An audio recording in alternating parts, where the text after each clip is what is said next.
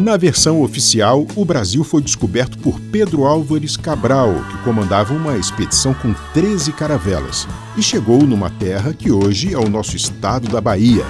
Dom João III, ao mandar povoar o Brasil, teve como principal intenção a expansão religiosa junto aos povos originários.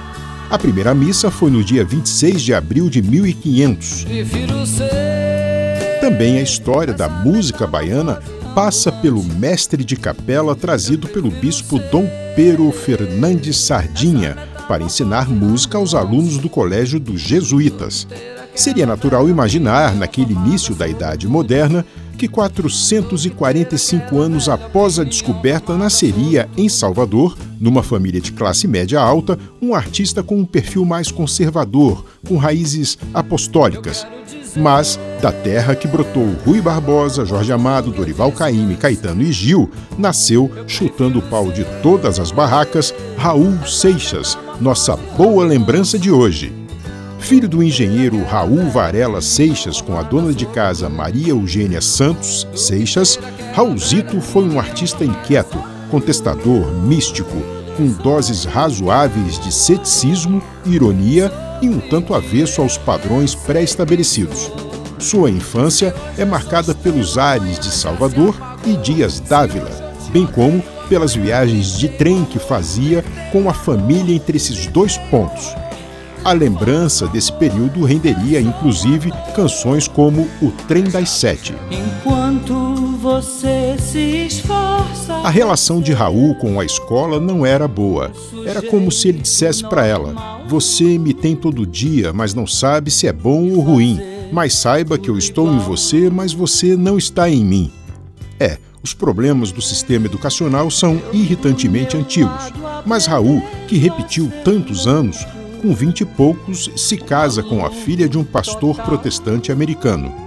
E o cantor já havia morado ao lado do consulado americano quando conheceu o som de Elvis Presley, o rock e avançou no domínio da língua inglesa. Convidado por Jerry Adriani, vai para o Rio de Janeiro, mas Raulzito e os Panteras não são aprovados. Raul passou fome na cidade maravilhosa e resolveu voltar para a Bahia. Mais tarde, Raul retorna ao Rio de Janeiro e, com o apoio de Jerry Adriani, é contratado como produtor da CBS. Com músicas e letras gravadas por artistas da Jovem Guarda, as coisas começam a melhorar um pouco.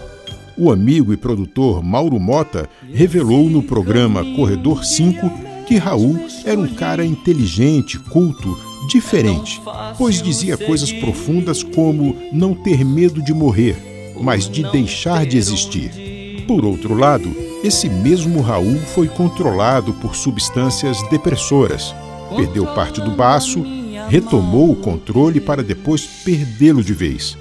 Entre as turbulências desse voo rápido que foi a vida de Raul, ele encontrou amores sinceros e intensos, amigos queridos e parceiros notáveis, como Robson Jorge, Cláudio Roberto, Oscar Rasmussen e o mais famoso, o escritor Paulo Coelho. Às vezes você me pergunta.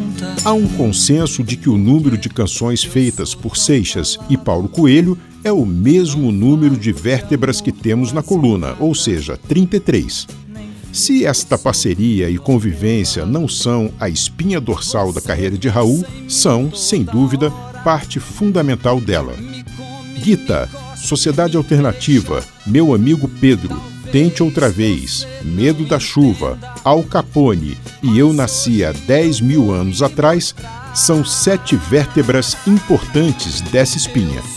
Paulo Coelho confessa no documentário sobre Raul que lamenta não ter participado da criação de Metamorfose Ambulante e da, segundo Coelho, obra-prima Maluco Beleza. Sozinho ou com outros parceiros, Raul criou muitos sucessos como Ouro de Tolo, Mosca na Sopa, Cowboy Fora da Lei, Como Vovó Já Dizia, Let Me Sing, Let Me Sing, Capim Guiné e muitas mais que ajudaram a escrever a história dessa lenda, que para muitos é o pai do rock brasileiro. Esse rock com sotaque de baião ou esse baião feito para rocar com o rock, protegendo a liberdade de ser e de criar o que convém, pois é tudo da lei.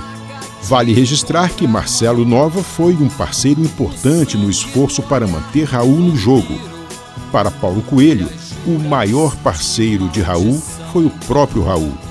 Ele afirmou que Raul é uma lenda e lenda não tem história. Lenda é lenda e a história é o que as pessoas acharem que é a história. Confessa que aprendeu com Raul em letras como Al Capone, quando Raul disse: Seja direto, sem ser superficial. Os fãs são diretos e nada superficiais quando exigem: toca Raul, e Raul está sempre presente, assim como a lua com seus vários significados. Aliás, Raul, lido de trás para frente, vira luar. Eu sou o Tobias de Santana, que tal? Vamos tocar Raul?